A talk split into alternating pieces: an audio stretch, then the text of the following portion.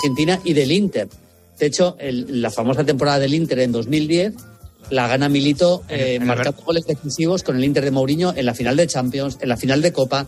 Hace el triplete marcando goles decisivos en la Liga. Es- esa final fue en el Bernabéu, ¿no? La final del Inter. El de- Bernabéu, del sí, el Bernabéu. Bayern. Mm, Esa final fue, fue la final que el Inter elimina al Barça en semifinales mm. y el Bayern, eh, el que ganaba ese partido, ganaba el triplete. Habían ganado Liga y Copa los dos y al final se lo llevó el Inter. Por ejemplo, los Touré, importantísimo. Yaya Touré, eh, centrocampista del Barça y del City, uno de los mejores jugadores africanos de la historia para mí, o Colo Touré, que jugó en el Arsenal, en el City, en el Liverpool, también fueron importantes. En Inglaterra, por ejemplo, los Neville, ¿no? Gary Phil Neville, del Manchester Sí, United, sí. importante de, de, de Sir Alex Ferguson. Por ejemplo, los Boateng, que esto sí que es curioso, pasa como con, las, con, con los Williams, eh, los Boateng también juegan en selecciones distintas. Aunque yo creo que los Boateng son, eh, no so- son hermanos, evidentemente, pero no son de padre y madre, sino creo que o el padre o la madre son distintos. ¿eh? Pero bueno, se les puede considerar Kevin Prince Boateng y Jerome Boateng, Jerome Boateng con Alemania y Kevin Prince Boateng con Ghana, por ejemplo. Muy importantes los Laudrup. Brian Laudrup, que no llegó al nivel de su hermano Michael Laudrup, es uno de los mejores jugadores europeos de los últimos 30 años, que jugó en el Barça, en el Madrid, en la Juve, por supuesto. Brian Laudrup fue jugador importante de la selección danesa. Curiosamente, Brian Laudrup sigue en la Eurocopa, que gana Dinamarca y no Michael Laudrup. Eh, y luego, a ver, por ejemplo, históricos, los Van der Kerkhoff. Te acordarás, muchos se acordarán de los Van der Kerkhoff, ¿no? Que fueron eh, holandeses de los años 70. Los dos jugaron la final de la Copa del Mundo del 78 eh, y los dos fueron importantes, Willy y René Van der Kerkhoff. Eh, los Ferdinand, es que hay tantos, los Ferdinand, que son Río y Anton Ferdinand, por ejemplo, mejor Río Ferdinand, por supuesto, los Degen, que son gemelos, los suizos Degen, los Hazard, ¿eh? Torgen Hazard, Sí. y por supuesto Den Hazard. Sí. Quería contarte la historia de los Wallace. Los Wallace eh, fueron tres hermanos. ¿Tres? Danny Wallace, tres hermanos. Danny Wallace, Rodney Wallace y Ray Wallace. Los tres jugaron juntos en, en el fútbol inglés, en el Southampton en primera división. ¿eh? En, eh, ha habido muchos partidos que han jugado los tres a la vez. Yo no recuerdo un caso. En, en el fútbol de élite, tres hermanos en un once titular, la verdad que es muy extraño. Bueno, pues jugaron, por ejemplo, en octubre del 88 jugaron su primer partido contra el Sheffield United con el Southampton y luego jugaron más partidos. No coincidieron todos en todos los partidos, pero ha habido varios partidos que jugaban los tres juntos. Rodney Wallace, Ray Wallace y Danny Wallace. Es una cosa, yo creo que casi casi irrepetible, por lo menos en la élite, ¿no? En el Mm. fútbol de élite. Sin duda. ¿Te, te, te acuerdas de alguien más, eh, Pedrito? Tú que estás aquí, ¿eh? Hombre, en- en España eh, eran famosos los hermanos Gonzalvo, que, que jugaron en los años 40, creo que un par de ellos fueron internacionales. Luego hubo otra saga de tres o cuatro hermanos, ¿Tres, Gracia. o- tres o cuatro? Sí, sí. Joder, macho. Pero Cuatro. ahora coincidir en el mismo equipo no. Rullé y Óscar García, me dice Chato. Sí, no hay muchos hermanos. Sí. Eh, Bueno, Los mira, me he Alonso, olvidado, por ejemplo, Alonso y Miquel Alonso. Los Inzaghi, Simone Inzaghi y Pipo Inzaghi, ¿no? Eh, que era, por cierto, eh, ahora por cierto, como entrenador, aunque los dos son entrenadores, es mucho mejor Simone Inzaghi, el entrenador del Inter, pero los dos Sí, jugaron.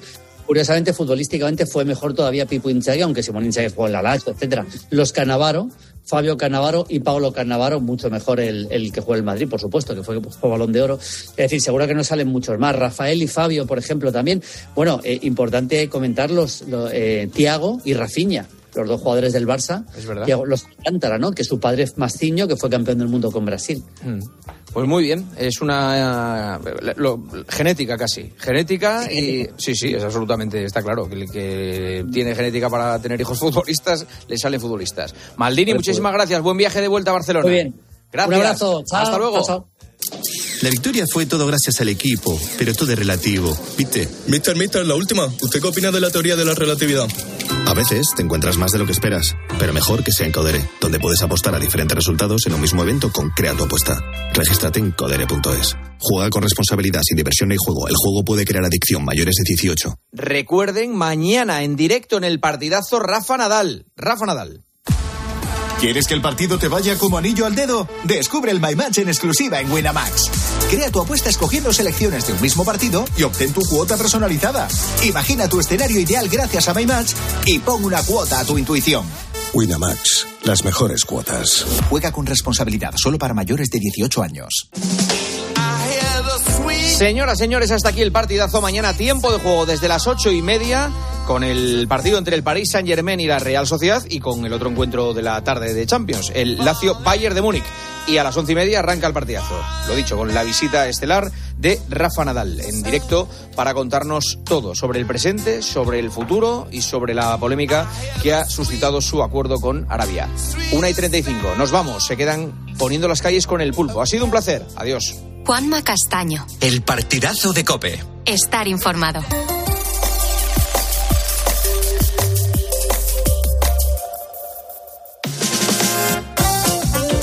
Carlos Moreno, El Pulpo. Poniendo las calles. Cope, estar informado. Seguro que alguno de los ponedores que estáis ahora mismo escuchándonos, pues lo estáis haciendo acompañados de vuestra mascota. Muchos ponedores, aquí lo hemos preguntado, ¿qué mascota tenías? Y madre mía, lo que ha salido por aquí, impresionante.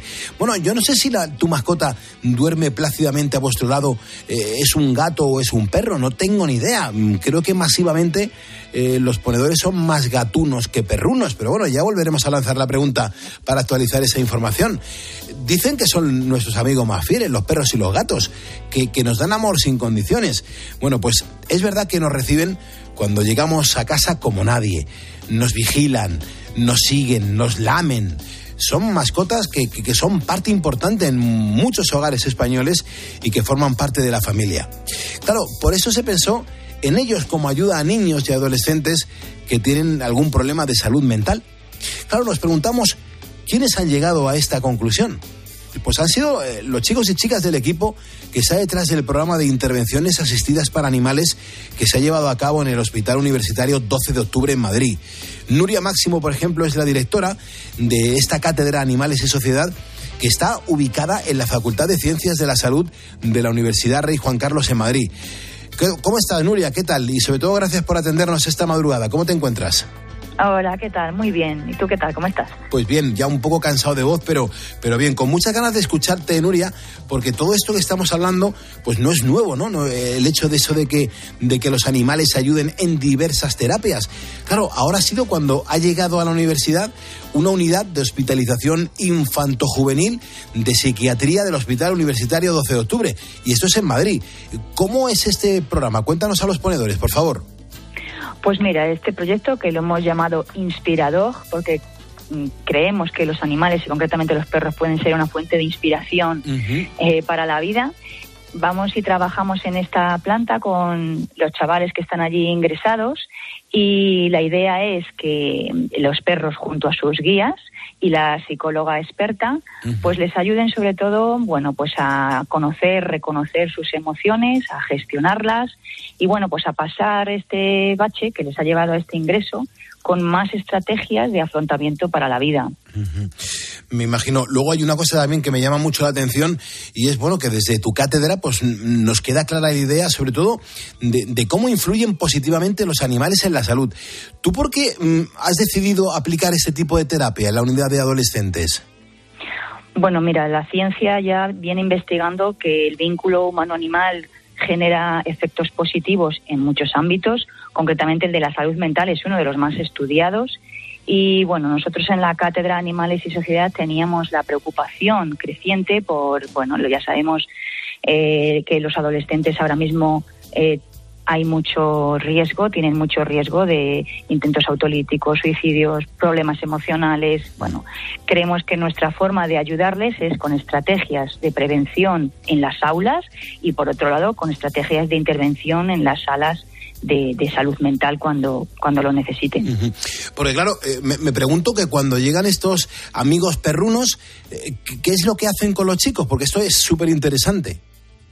Bueno, las dos perritas de intervención se llaman Vera y Alma y van junto a sus guías y, y la, como te decía antes, la experta que es eh, psicóloga.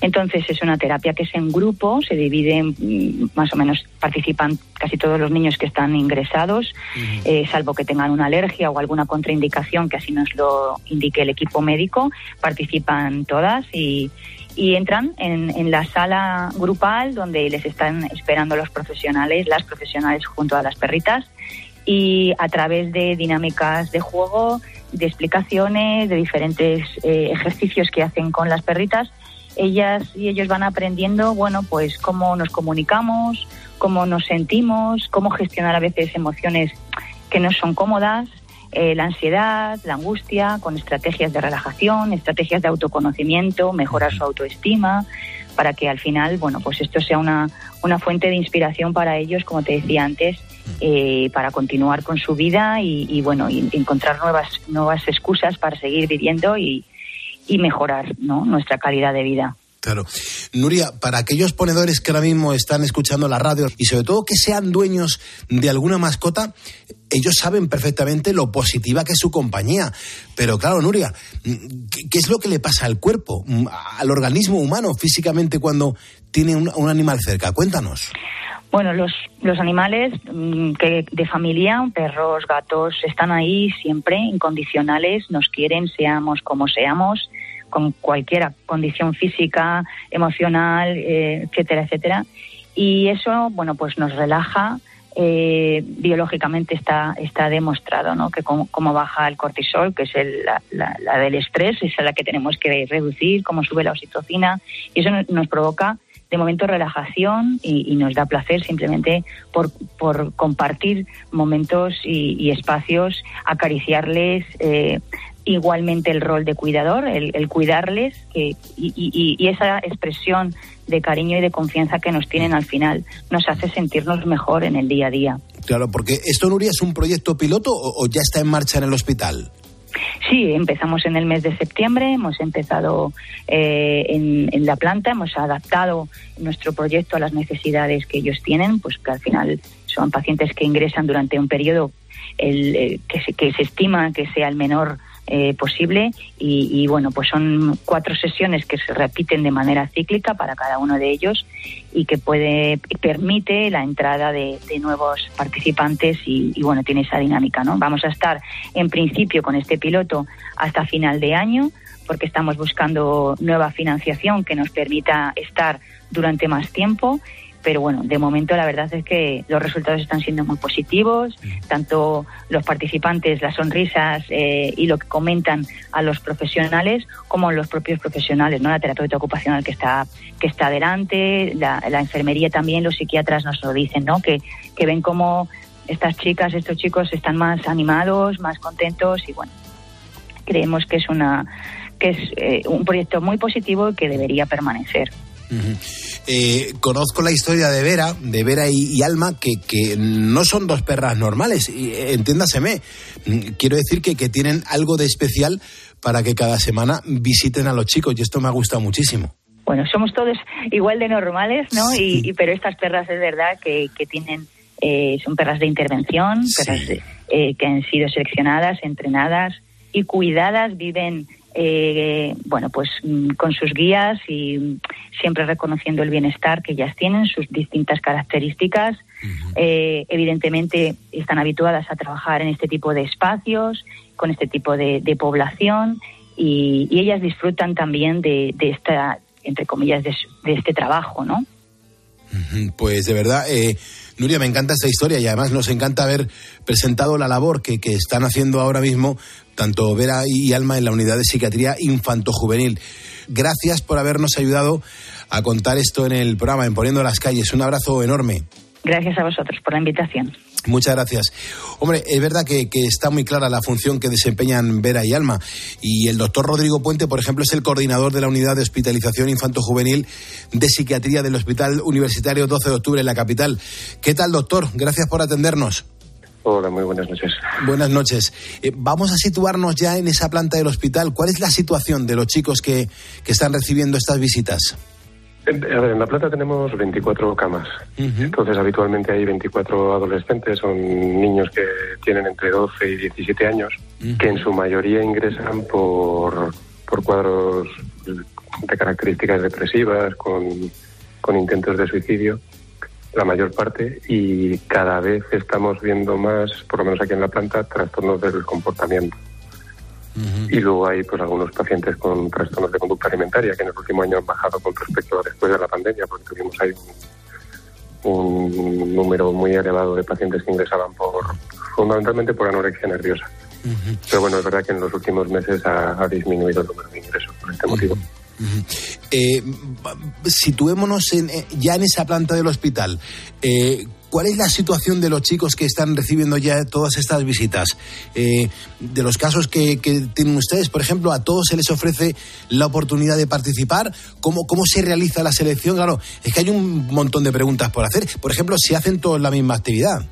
En general sí, es, es la selección va a cargo del, del, psiquiatra, del psicólogo correspondiente o del, en general del equipo de la unidad, eh, dependiendo un poco de las características de cada paciente.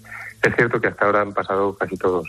Pues a lo mejor algún chico que tenga un cuadro psicótico y que en ese momento no, no pueda participar en una actividad grupal, pues no entra en un primer momento, pero habitualmente a medida que avanzan ingresos y, si se incorporan. Están pasando pues de los 24 a lo mejor pasan 22 en, y en una semana en concreto como son los ingresos son breves y, y los cambios habitualmente se producen de forma rápida mm. en general se pueden incorporar todos en un momento o en otro porque, doctor, yo no sé si esto puede ser un, un poco efecto contagio. Quiero decir que, que, cuando escucha las opiniones o las reacciones de los chicos que, que asisten, pues mm, claro, les atrae y cogen y, y, se apuntan. En general, sí. De hecho, sí. antes de, de, empezar con la actividad, como lo, todas las semanas tenemos un grupo en el que pues hablamos de las cosas que han sucedido a lo largo de la semana, de, pues ellos cómo lo ven, cómo valoran las actividades y anticipamos que iba a haber un, una terapia con, con animales y estaban todos bastante emocionados. Es, es uno de los grupos que más atractivo tiene en general para ellos. Sobre todo porque, aunque tiene carácter terapéutico, no es tan evidente. Y además, bueno, pues es, es un momento un poco de jolgorio, ¿no? De, de poder estar con animales. Uh -huh. Doctor, ¿cómo se plantea la actividad? Desde el principio, eh, bueno, es un proceso complejo pues porque tiene que establecerse un, un, convenio entre la universidad y el hospital, que en este caso eso ya estaba, pero luego es que la actividad pueda resultar oportuna, que claro, hay que organizar el paso de animales al hospital, entonces eso tiene, tiene también sus trámites y finalmente se valora el proyecto, si está indicado para, para nuestros pacientes y, y claro, hay que darle luego una, una continuidad, que es quizá el punto en el que estamos ahora, pues sobre todo por problemas de financiación, ¿no? Es una actividad externa que requiere su propia financiación, que vienen aquí a como a echarnos una mano con, algunos elementos del tratamiento, pero bueno, hasta ahora mismo es un proyecto piloto que, en principio va a durar unos meses, lo que los chicos que se puedan ir incorporando se van incorporando. Luego el, la organización es con, con, la, con la Cátedra de Animales y Sociedad y con Bitácora eh, organizábamos el programa para que se pueda adaptar a las características de la planta. ¿no? Al principio se planteaba un, una intervención que era mucho más larga eh, y entonces los, la mayor parte de los pacientes no iban a poder asistir a, todo. Al dejarla en un mes, es verdad que todos los chicos a lo mejor no se incorporan a, a todo el, el, recorrido de la terapia, que es un mes, uh -huh. pero bueno, sí pueden asistir a la mayoría. Y, y, luego va organizada un poco por. Primero hay una intervención pues inicial para favorecer el contacto con los animales y que puedan sentirse cómodos y crear un vínculo con, con el equipo terapéutico y luego ya en las siguientes sesiones uh -huh. se va se va entrando más en, en un contenido más terapéutico. Uh -huh doctor, ¿cómo, ¿cómo es ese momento en el que en el que los niños tienen el primer contacto visual con los perros? Que tiene que ser un, un momento muy especial.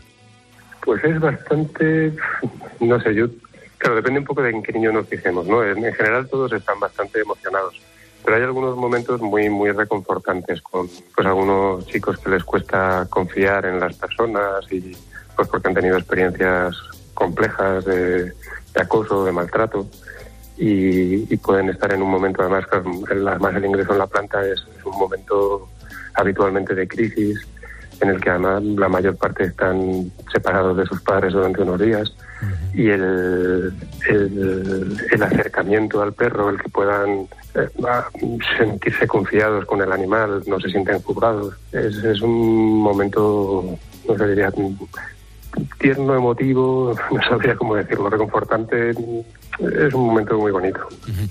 Como me consta que ya lleváis unas cuantas sesiones, doctor, mmm, yo no sé si, si ya se puede hacer un, balance de los resultados o todavía hay que esperar. A ver, eso es difícil, ¿no? Porque siempre, mm, claro, muchas veces nos, nos consultan acerca de esto, ¿no? Si, el, si es una terapia eficaz o no. Eso, eso ya ha sido estudiado, ¿no? Y se ha valorado que el efecto, sobre todo en la regulación emocional, en la disminución de la impulsividad, en una mejoría de la autoestima, eh, se ha estudiado ya y, y, bueno, los resultados los tenemos ahí. Aquí en la planta es difícil sacar conclusiones de una intervención concreta porque al- a lo largo del día eh, los chicos pasan por muchas terapias, por muchos grupos, por, por terapia individual, van a clase incluso, o sea que, que muchos están descolgados de sus actividades académicas habituales. Entonces hay tantas actividades que es difícil sacar conclusiones acerca de una sola intervención. Pero en general, por ejemplo, lo que valoramos nosotros es que las intervenciones con los animales es como si se facilitaran el vínculo con el equipo terapéutico y vienen a reforzar y a veces a iniciar el trabajo motivacional para involucrarse luego en otros aspectos terapéuticos que, pueden ser más complejos o pero ya digo que el, el poder atribuirle algún efecto concreto teniendo tanta actividad es, es complicado. Además, antes has mencionado a los padres que, que seguro en muchos de los casos están muy perdidos y hay que entenderlo, ¿no? Incluso habrá gente y, y papás y mamás que se, que se sienten culpables. Eh, Son parte fundamental en todo el proceso de recuperación de los pacientes, ¿no? Sí, para nosotros una parte fundamental del tratamiento es el trabajo con las familias. Todos en general en la unidad tenemos formación sistémica, que es una quizás es uno de, de los modelos de intervención terapéutica que, incorpora más a las familias, aunque hay otros. En, términos terapéuticos es muy rentable traer a los padres, porque el, que podamos echarles una mano o, trabajar con ellos y con los chicos las dificultades que puede haber en casa, que, no tienen por qué ser responsabilidad de los padres, que en la mayor parte de los casos diría que no lo son, pero claro, afectan al funcionamiento familiar.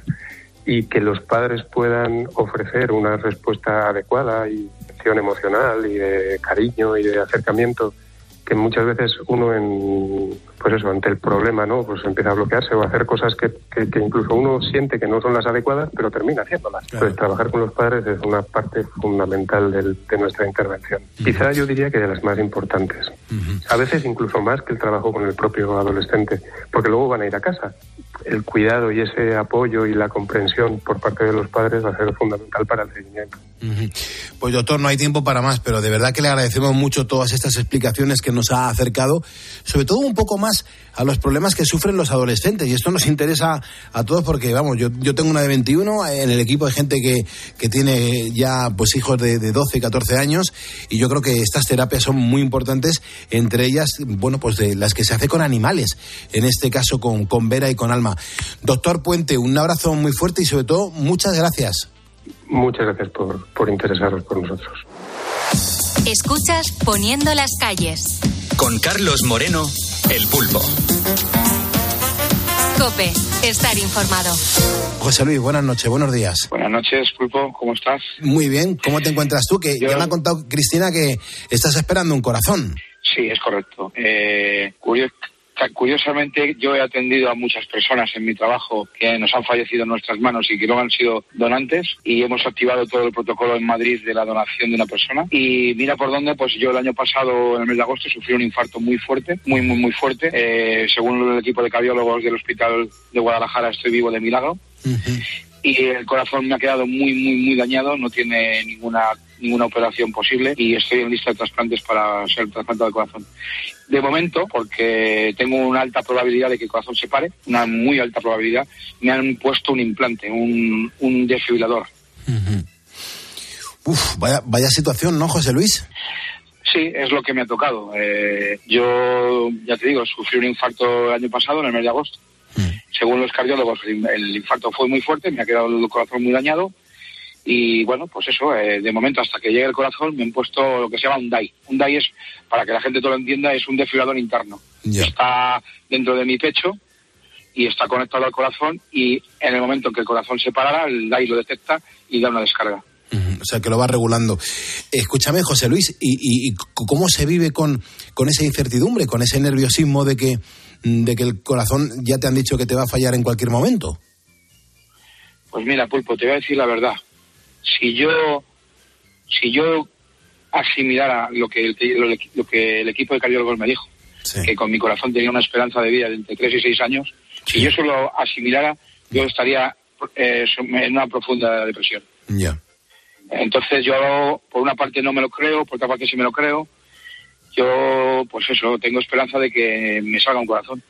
Claro. Pero te, te noto, te siento muy esperanzado, José Luis, te, te, te siento muy positivo. Sí, date cuenta que somos el país del mundo donde más donaciones se hacen y donde más trasplantes se hacen. Buah. Y, y ahora, Eh, por... Todos los días... Dime, dime, perdona. No, no, no, discúlpame tú.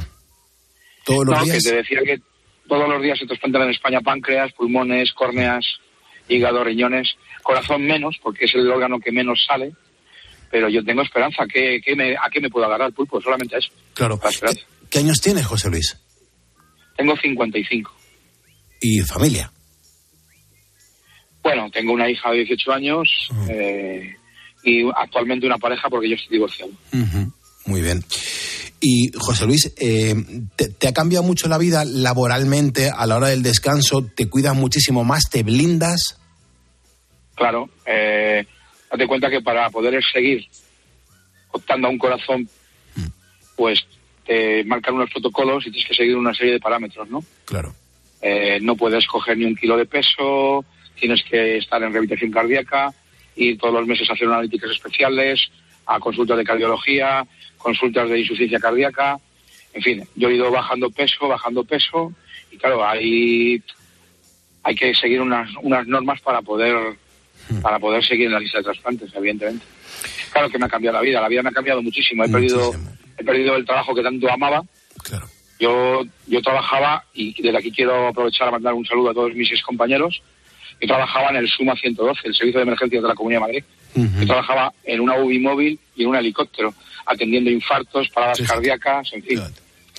José Luis, ¿por, por qué no te vienes un día a la radio Te- y estás aquí con nosotros tomándote un café y charlamos tranquilamente? Bueno, pues si me invitas, Fulpo, sería...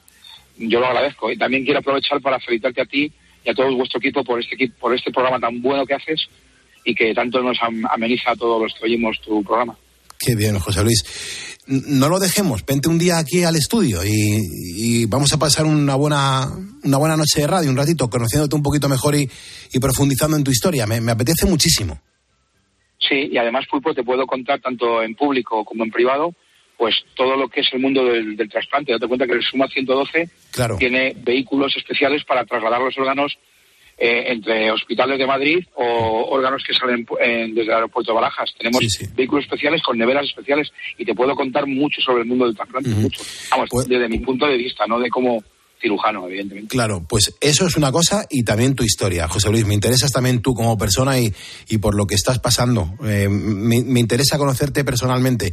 Así que ahora con Cristina Platero lo organizamos y, y a ver si la semana que viene te vienes aquí a tomar un café al estudio central de COPE, ¿vale? Quedo a tu disposición. Un abrazo, José Luis. Muchísimo ánimo. Igualmente.